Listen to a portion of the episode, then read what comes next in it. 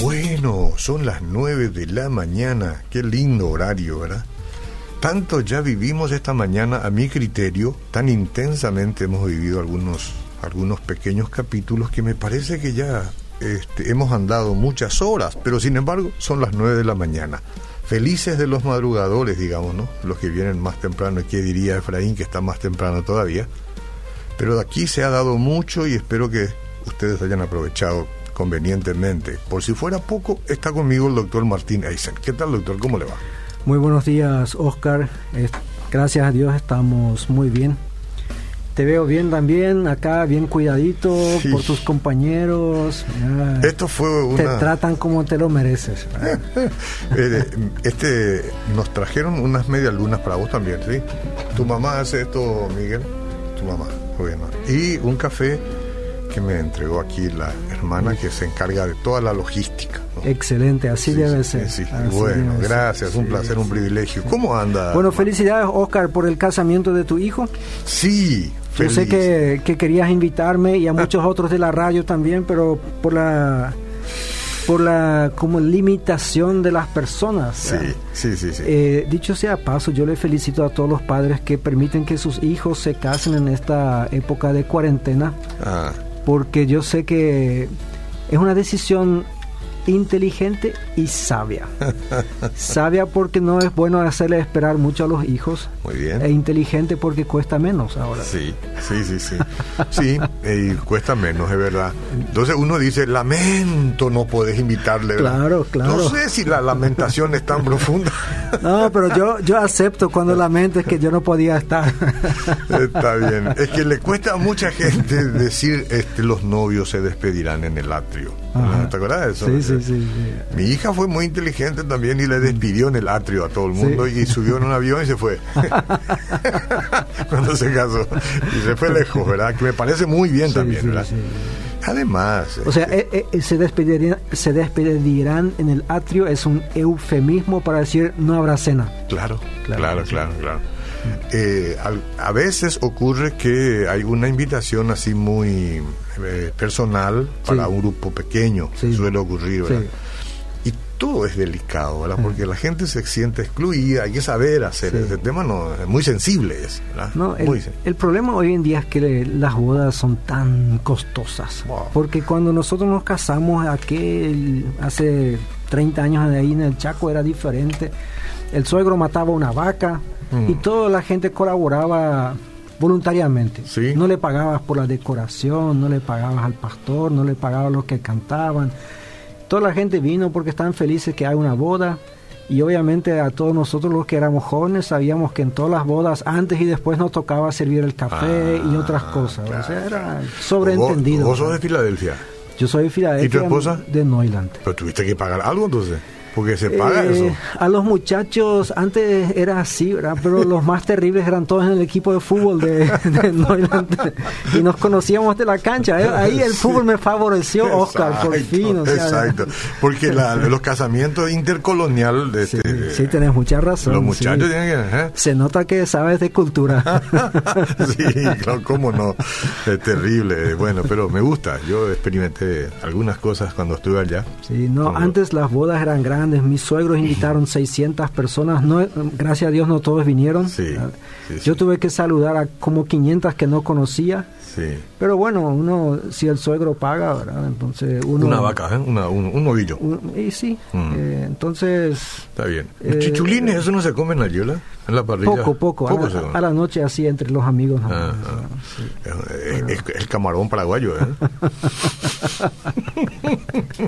Excelente, sí. o lo pone bien, bien tostadito, ¿verdad? Son camaroncitos. No, eh, sí, sí, pero lo que quise decir es, hoy en día vos por cada mozo tenés que calcular tanto, por cada persona, por cada bocadito que vas a servir. Entonces hoy en día ya es muy costoso. Es costoso, de verdad. Yo recomiendo que se despidan en el atrio de la iglesia siempre que haya atriora y que los novios se vayan, porque es mucha tensión, ¿entendés? Demasiado mm. tensión, ¿sabes lo que el novio, como dice Ordóñez, está pensando en una cosa y tiene que estar así. Ordóñez es terrible, ¿eh?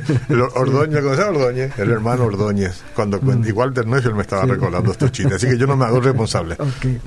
bueno. Okay, okay. ¿Cómo va el fútbol? ¿Cómo va el fútbol? Bueno, en cuanto al fútbol, mira, Cerro Porteño no quita el pie del acelerador. Hoy estoy un poco acelerado también. Lo que pasa es que hablas mucho idioma. Entonces, le ganó 1 a 0 al Sportivo Luqueño y General Díaz perdió 1 a 3, o sea, Olimpia le ganó mm. de visitante, entonces se mantienen ahí cerquita.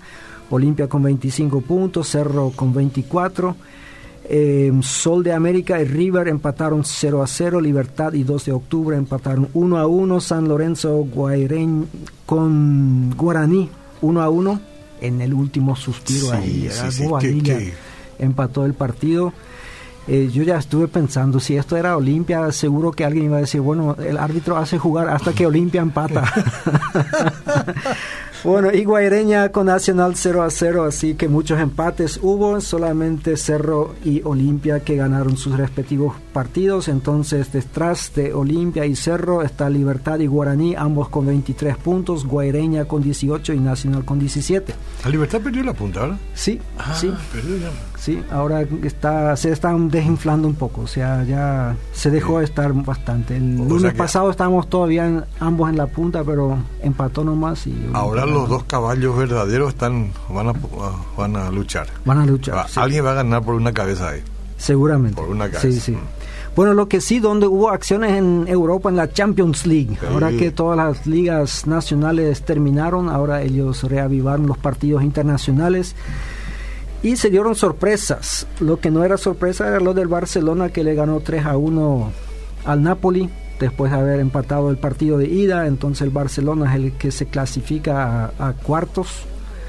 El Bayern Múnich había ganado de visitante 3 a 0 antes de la pandemia y ahora ganó de local 4 a 1 al Chelsea, o sea, un agregado 7 a 1. O sea que la pandemia no fue ningún problema. Se quitaron el aguijón porque aquella vez el Chelsea le ganó la final de la Champions League en los últimos dos minutos. No sé si te acuerdas. No me acuerdo, pero... Ellos estaban ganando 1 a 0 hasta el minuto 89 y ahí le empató y en el y en los minutos agregados le, le ganaron el partido. Sí. Ahí sí, terrible. Bueno, Juventus, que sí había ganado 1 a 0 el primer partido, eh, no había perdido con el Lyon, Lyon francés, el León francés. Sí. Y ahora ganaba 2 a 1, pero como el gol de visitante es el que cuenta. Sí. Y perdió su puesto inmediatamente el director técnico, Mauricio Sarri. Se fue. Se fue. ganó, la, ganó la novena, eh, el noveno título consecutivo con el Juventus, eh. ahí en Italia, pero eso no es suficiente para Juventus. No me diga. Porque quería la Champions. Por eso le trajimos a Ronaldo, dijeron, y si el técnico no es capaz, chao. Le contrataron a Andrea Pirlo, ah, que seguramente es un viejo conocido tuyo. En Italia los hombres se llaman Andrea también. Como en Alemania.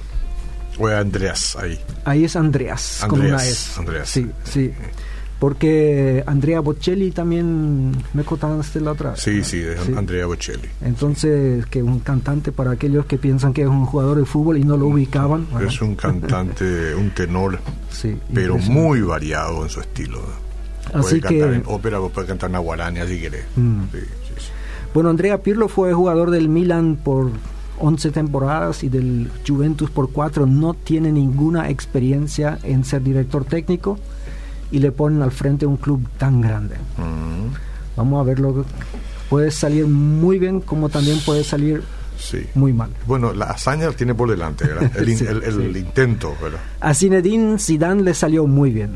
Mm. O sea, tal es así que cuando él se alejó del Real para descansar, enseguida le llamaron de vuelta, unos meses después, porque los otros no, y hablando del Real Madrid, también perdió. Perdió con el Manchester City 2 a 1 y se fue de la Champions. Y interesantemente, el entrenador del Manchester es Pep Guardiola. Ah, sí. mira que se puede dar este Guardiola contra Barcelona. Sí. Se puede dar. Sí, ah. se puede dar. Así que tranquilo muchachos, y ahí vamos a ver si Pero se dio el gusto de sacarle al Real Madrid de la carrera. El que sorpresivamente salió también es el Liverpool, el actual campeón de la Champions League y quien justo ganó la Premier League eh, ahí en Inglaterra ellos perdieron el primer partido 1 a 0 con el con el Atlético de Madrid Hmm. del Cholo Simeone. Sí, sí, sí, sí. Y ahora como iban a jugar en casa pensaban que iban a recuperar, pero ahí la sorpresa, el Atlético Madrid le, ma- le mandó tres goles, Sí. ganó 3 a 2 el partido. Increíble Atlético de Madrid, Mm, siempre sí. está. ¿eh? Este, eh, acá se vio, eh, los psicólogos o los sociólogos, no sé quién dirán mejor, ¿verdad? Los que no soportan jugar sin público se Mm. vinieron abajo. Ah, mira un poco. Interesante. No, tiene Buena mucho que ver, tiene Buena mucho que ver. Sí. Si yo me voy a ir a presidir un acto Ujú. y en vez de tener 1500 personas tengo Sí. tres, yo soy otra persona. Definitivamente, no importa que, que, que, que tenga que hacer el mismo trabajo, ¿verdad? No es, la motivación no es la misma. Ah, por eso nuestros sermones son de- tan desabridos ahora. Y que- por eso son desabridos. Imagínate que yo tuviera acá cuatro oyentes. Yo sé que tengo un millón y medio de oyentes, por eso es que estoy Sí, motivado y vos también, ¿verdad? Sí, claro, Así nomás claro, es la cosa. Y, por- y pero por lo visto que algunos tuvieron un buen refuerzo psicológico, como el Barcelona, Ah. como el Atlético y todo eso. ¿no? ¿Sí o no? Yo escuché que en algunos estadios ellos hacen por altoparlante, hacen los sonidos de antes. Sí, pero no son tontos los jugadores. en, en otros donde ahora ya no hay ruido ni nada, entonces se escucha por televisión muy bien los gritos entre sí. y no todos son tan santificados. No, no, no. Esos gritos hay que cuidarse, ¿verdad? Sí, sí. Además, todavía. No, eh, los alemanes y los italianos son gruesos en su vocabulario, ¿eh? Muy gruesos. Dicen lo que quieren decir. Ah, sí, Así que- sí, sí. Y sin filtro, ¿eh? Y sin filtro. Bueno, el que sí también pasó a siguiente ronda, por último, es el Paris Saint-Germain, Mm. que para eso le compraron aquella vez con esta suma tan ridícula. Bueno, ridícula desde mi punto de vista, sí. Sí. A Neymar, porque quieren en algún momento de su historia ser, ganar la Champions League. Ya ganaron, se cansaron de ganar todo lo que hay en Francia para ganar. Bueno, le ganaron 2 a 0 al Borussia Dortmund. Sí, Vos haces mucha consejería, Oscar. Yo sé eso. sí. Aunque oficialmente no sos consejero. Ah, Es que a falta de pan, buenas son tortas, como quien dice. Cuando no hay, tenés que actuar. Te voy a hacer una pregunta, pero no hace falta que me respondas, porque Bueno. de repente tu, tu respuesta no corresponde con la mía. No, está bien. Entonces no, no Eh, queremos pelar No acá. vamos a discutir acá por eso. Decime nomás. En la consejería, ¿a quién es más difícil de ayudar? No hace falta que respondas, Sí. yo te voy a responder. A los miembros de la iglesia que llegan con problemas enormes creados por su propia conducta, tonta o malvada, disculpen el término. Sí, no, dígalo, dígalo. pero que insisten inflexibles en que nada de todo eso es por su culpa, porque no han hecho nada malo. Mm. O sea, aquellas personas que a toda luz, te mírelo desde el punto de vista que quieras, actuaron mal, pero que están totalmente convencidos que hicieron bien.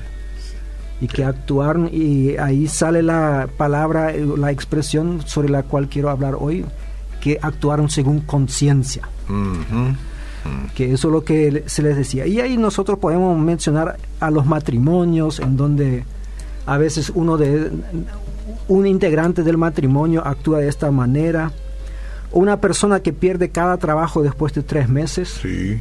Y siempre los culpables son los jefes que le tratan mal, que no le quieren, que exigen demasiado, que no tienen idea de cómo usar los excelentes dones y la excelencia del trabajo de esta excelente persona. ¿verdad? Sí, la única del mundo. Y, y sí, eh, está ahí en esa categoría entra el joven que se, que se siente llamado a profetizar en contra de su pastor. Mm. y porque Dios se lo dijo y que él no puede permitir que el pastor diga las cosas que diga. Y bueno, o incluso un pastor cuya conciencia no le permite dejar la iglesia, como dicen, a pesar de que los miembros se le van en masa.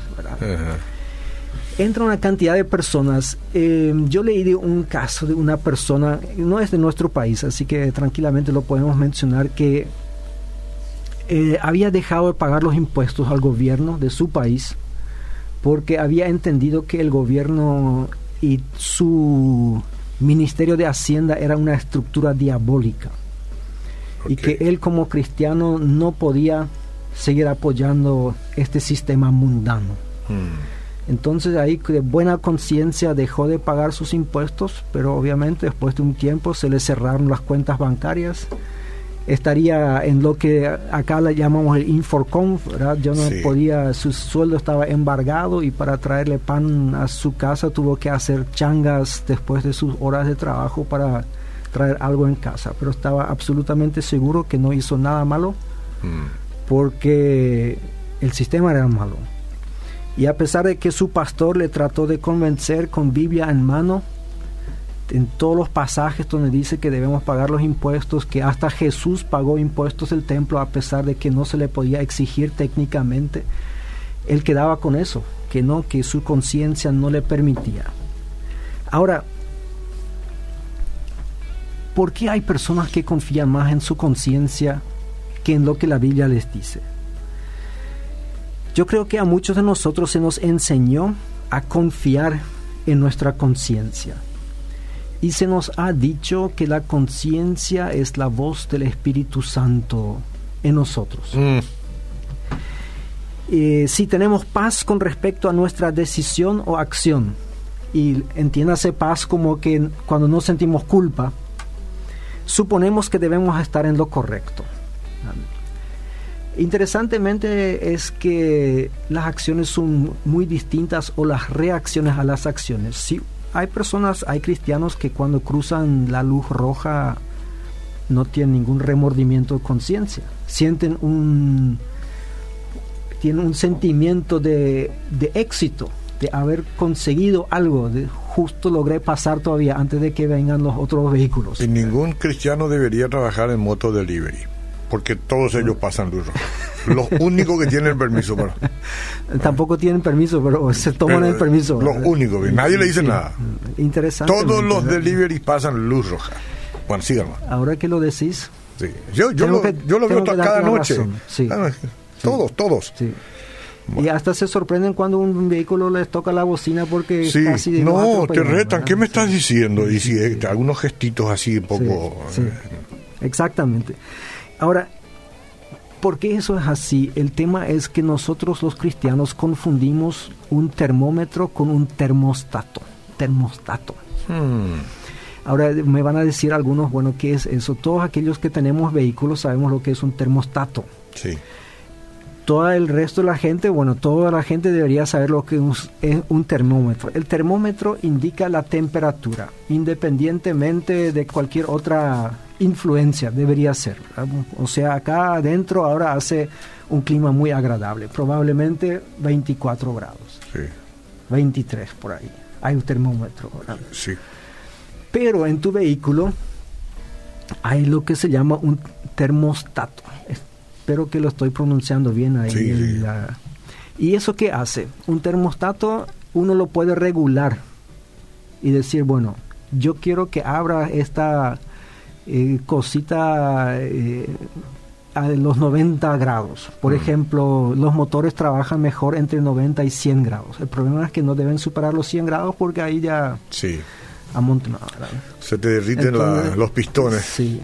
Entonces ahí abre la válvula a los 90 normalmente, o sea, para que trabaje rápido y es un termostato. Pero lo, vos lo puedes regular y poner en 80. Hmm. Eso depende de vos, tu mecánico, como ustedes quieran. Por eso, un termostato se puede regular.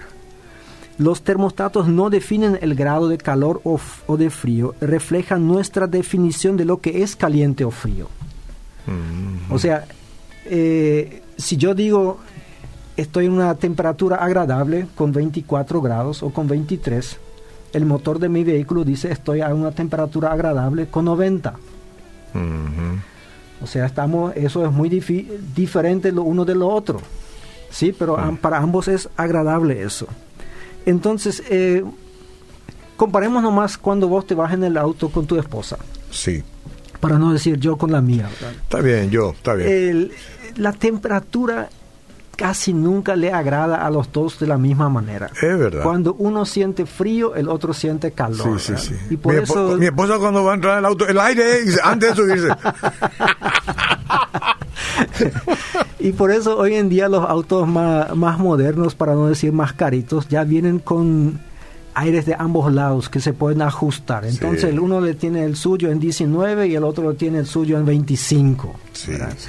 Eh, lo que para uno es confortable, para el otro es viento ártico. lo que para uno es confortable, para otro es eh, dejar, dejaste la puerta al infierno abierta. Entonces, eh, así se siente diferente la temperatura. Y eso es también lo que pasa con nuestra conciencia. Nuestra conciencia es un termostato espiritual. Lo ajustamos a los patrones que elegimos. ¿sí? No nos señala que estemos violando los parámetros de Dios, mm. como debería ser un termómetro. Nos indica que estamos violando nuestros propios parámetros. Mm lo que para nosotros constituye pecado, lo que nosotros pensamos que es pecado. Y en 1 Corintios, el capítulo 4, el apóstol Pablo dice, por mi parte, muy poco me preocupa que me juzguen ustedes o cualquier tribunal humano. Es más, ni siquiera me juzgo a mí mismo. Porque aunque la conciencia no me remuerde, no por eso quedo absuelto. El que me juzga es el Señor. Lo dijo todo. Entonces, eh, eh, uno dice, este Pablo, seguramente su conciencia está tan afinada que está como Dios. Pero él mismo dice, puede ser de que sobre alguna cosa yo, mi conciencia me absuelve. No me dice nada. Pero a los ojos de Dios hice mal atendiendo a esto que estás diciendo, yo concluyo que la conciencia puede llegar a ser una buena compañera siempre que esté, eh, digamos, en consonancia con el espíritu, pero puede llegar a ser una terrible enemiga cuando los parámetros que se usan son solamente los de la conciencia y como buen teólogo que sos, ya te adelantaste a mi conclusión. No, no, pues no, yo no, no, no. pero viste que... Es exactamente así. ¿Verdad? Sí. Puede ser un enemigo tremendo, porque la primera cosa que voy a hacer, a mi conciencia no me dice nada, está bien. Sí. Pero está marcado allá que a lo mejor es una mala siembra. Sí. Y si es una mala siembra, aunque de momento parece que no, no, yo para hacerte un ping-pong nomás, no, sí, sí. no quiero sacarte el libreto. El tema es que nuestra naturaleza pecaminosa también se deja ver en la manera en que pensamos. Tenemos nuestros puntos ciegos. En los vehículos se dice que hay un punto ciego, donde vos no ves el otro auto, o sea, está al lado tuyo, miras tu espejo, no le ves. Cierto. Bueno, hoy en día ya vienen aquellos que tienen un espejito ahí abajo extra, adicional. Gran angular. Sí. Eh, porque hay gente que cambió de carril y ahí le embistió al otro porque no mm. le vio. Es el famoso punto ciego. Y todos nosotros en la vida tenemos estos puntos ciegos, cosas que donde ni nos preocupamos y pensamos que está bien. Mm. Eh, ¿Cuántos jefes cristianos conozco que piensan que está totalmente justificable retarle al empleado, pero a, más no poder. Ese anda con, con rayas ciegas, no, con puntos nomás. Hay algunos que andan con reglas, rayas ciegas, pero en fin. Eh, y piensan que es su derecho como jefe y de repente en el mundo en el mundo secular, aunque hay gente que no le gusta el término, es así, pero como cristianos todos tenemos, tenemos ciertos códigos de ética, ¿verdad? Entonces, cosas que nos dificultan son estos, por lo menos tres cosas que quiero mencionar. Uno son los son estos puntos ciegos que todos tenemos. Otro que influye en nuestra conciencia es un mal software. Cuando tu computadora puede ser la mejor computadora que quieras, pero si tiene un programa malo, hmm. que eh, entonces no va a actuar bien tu computadora no Hay se que comprar los software de Century System. Y, eh, exactamente. Ahí te salen los mejores. Y eso es en cuanto lo equivalente a un mal software, un mal programa, es la, la opinión de la mayoría. A veces nosotros pensamos que, bueno, todo el mundo lo hace, todo el mundo lo dice, mm. seguramente ha de ser bueno, sí. Eh, es permitido. Si no, Dios le iba a castigar a todos los otros que también lo hacen. Claro pero no por eso es bueno, ¿verdad? Y lo otro es un corazón encallecido, o sea, que ya tiene callos. De tantas veces que la conciencia trató de decir algo, pero nunca escuchó. Entonces, cuando nuestra conciencia pierde su sensibilidad, ya no sirve para nada. Y ahí podemos hablar de hay, hay, hombres cristianos que no solamente consumen pornografía, sino la almacenan. En un caso, un señor a quien su pastor le llamó la atención, no sabía por qué tendría que tener vergüenza o incluso culpa. Dice, todos los hombres miran eso. Todos los hombres tienen su colección. Y él estaba orgulloso porque él tenía mejor colección que el resto. es como si estamos hablando de vehículos y uno tiene Ferrari, ¿verdad? Y el resto... Eh, hay personas en los negocios que quizás al principio tuvieron un poco de mala conciencia al no pagar al proveedor en su tiempo, siempre decirle mañana, mira, el próximo lunes te envío el cheque, y ahora ya no tienen ningún problema en mentirle a cualquiera, o en acortar distancia por donde puede. Están los chismes, quizás aquellas personas que andan con los chismes al principio decían todavía pues no le vaya a decir a nada. Pero ahora ya, está, mira, hermana, yo te quiero compartir nomás para que oremos juntos por esa persona que constantemente ha sido tentada por Satanás, por este otro hombre que viene a visitarla y también su hija que anda siempre, no sabe si tiene ropa puesta o no, ¿verdad? Y cosas así, hmm. y ta, ta, ta, ta, ta, ta, ya, ¿verdad? Entonces, hoy en día ya tienen la conciencia encallecida, ya, ya no, no, le hace mella, ¿verdad? Eh, la mayor parte de las veces estas personas tienen la conciencia tranquila porque ya no funciona. Mm, ¿Mm? Eso es como que su, si tu termostato en tu auto no funciona y vos pensás que tu auto anda bien porque siempre está abajo. sí, sí, pero ya hace rato que no te, no te indica nada. Exactamente. No te indica nada. Entonces de repente nos preguntamos, ¿para qué sirve la conciencia? Si Martín acá dice que no sirve para guiarnos por la vida en cuanto a la vida moral, ética, yo sí creo que la conciencia es un importante sistema de alerta temprana cuando estamos a punto de violar nuestros propios parámetros morales y para que nuestros parámetros morales sean semejantes a los de Dios, ahí viene lo que vos dijiste recién. Tenemos que irnos a Romanos capítulo 12, donde dice, no se amolden al mundo actual, sino sean transformados mediante la renovación de su mente. Así podrán comprobar cuál es la voluntad de Dios, buena, agradable y perfecta.